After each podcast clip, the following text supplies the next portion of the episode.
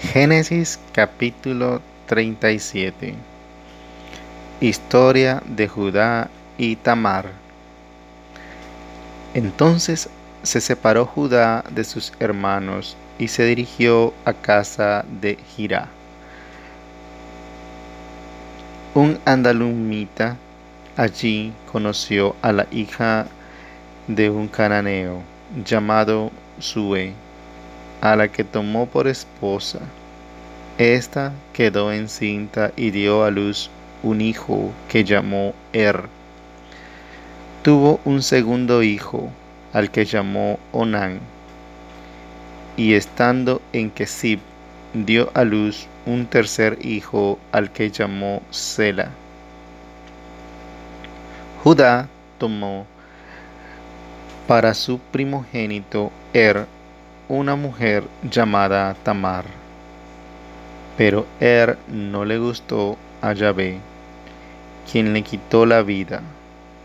Entonces Judá dijo a Onán, toma la esposa de, su, de tu hermano y cumple con tu deber de cuñado, tratando de darle descendencia Onán sabía que aquella descendencia no sería suya cuando le tocó tener relaciones con su cuñada, derramó en la tierra para no darle un hijo a su hermano.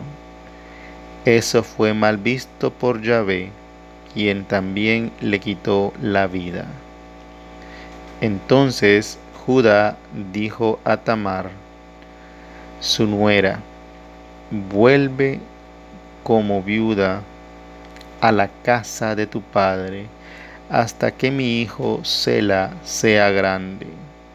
Pues Judá temía que Sela muriera también, al igual que sus hermanos.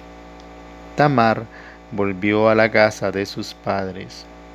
Después de un buen tiempo, murió la esposa de Judá Terminando el luto, Judá subió con su amigo Jirá y Tima, donde esquilaban sus ovejas. Alguien le dijo a Tamar que su suegro iba camino a Tima para la esquila de su rebaño.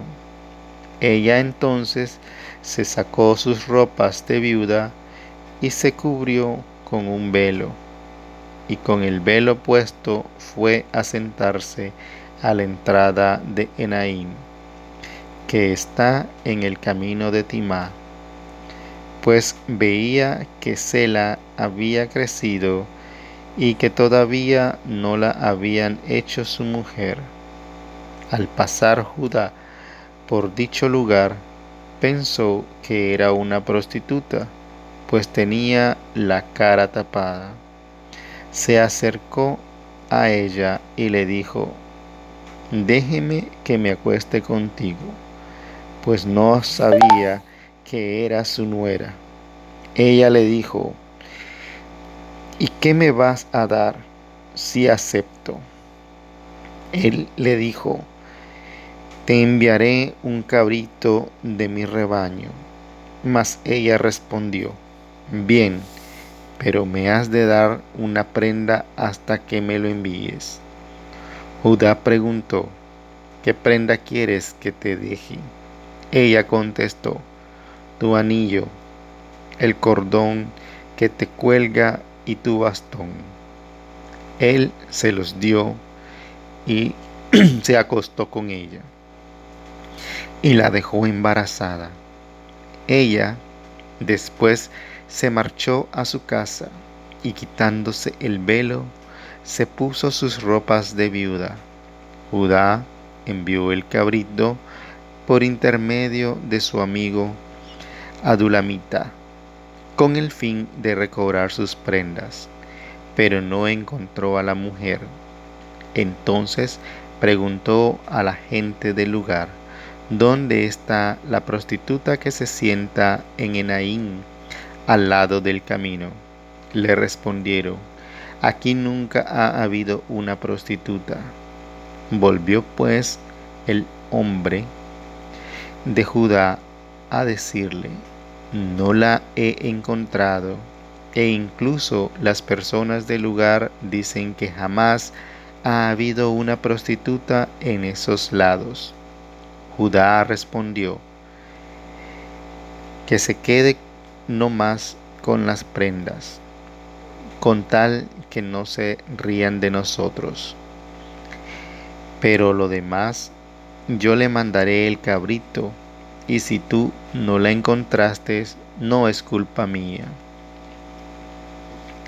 Como tres meses después, le contaron a Judá, fíjate Tamar, tu nuera se ha prostituido e incluso está embarazada.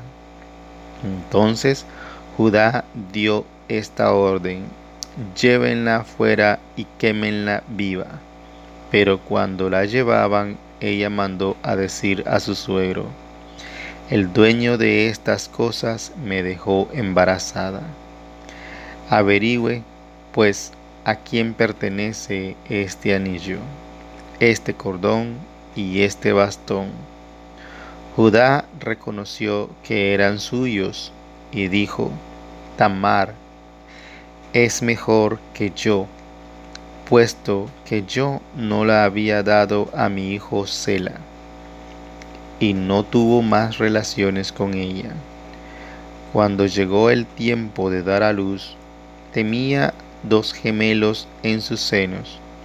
Al dar a luz, uno de ellos sacó una mano y la partera la agarró y ató a ella un hilo rojo, diciendo, Este ha sido el primero en salir. Pero él retiró la mano y salió su hermano. Ve la rotura que has hecho dijo la partera, y lo llamó Fares. Luego salió su hermano, que tenía el hilo atado y la mano, y lo llamó Sahar. Palabra de Dios.